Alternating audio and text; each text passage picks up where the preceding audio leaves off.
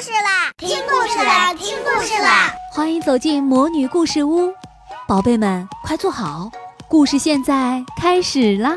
魔女故事屋，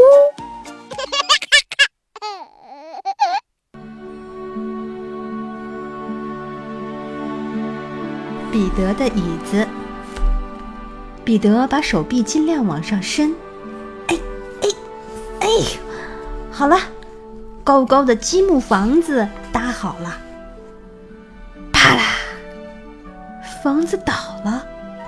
嘘，妈妈对彼得说：“以后你可得小声点玩啊，彼得，别忘了，我们家里可是还有个小宝宝呢。”彼得往妹妹苏西的房间里瞧。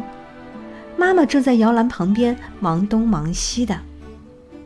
那是我的摇篮啊，彼得心里想。他们却把它漆成了粉红色的了。嘿，彼得，爸爸叫他，要不要帮爸爸把妹妹的高脚椅漆一漆？那是我的高脚椅，彼得小声地说。彼得看到他的婴儿床，低声地说。我的小床现在也变成粉红色的了。离婴儿床不远的地方，彼得的小椅子摆在那儿。哇，他们还没有油漆我的小椅子呢！彼得大声的叫出来。他抓起小椅子，跑回自己的房间。我们离家出走吧，威利。彼得对小狗说。他用一个袋子装满了点心和小狗的饼干，我我还要带走我的蓝椅子、我的玩具鳄鱼和我小时候的照片一块儿走。威利也摇起了他的骨头。他们走到外面，站在房子前面。彼得说：“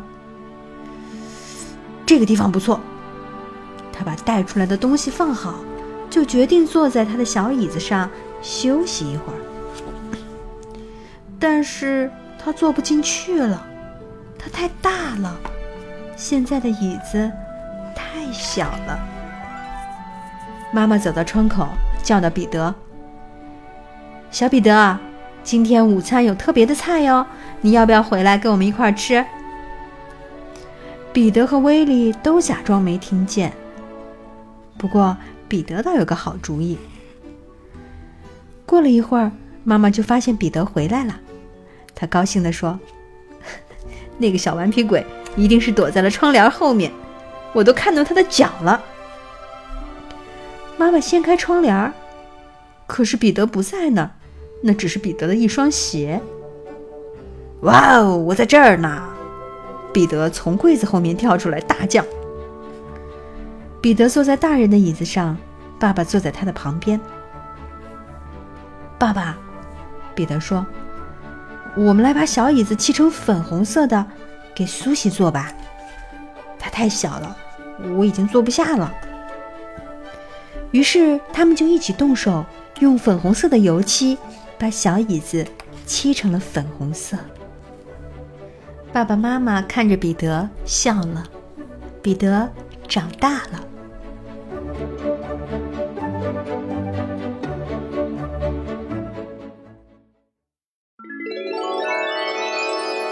亲爱的小宝贝们，今天的故事就讲到这儿了。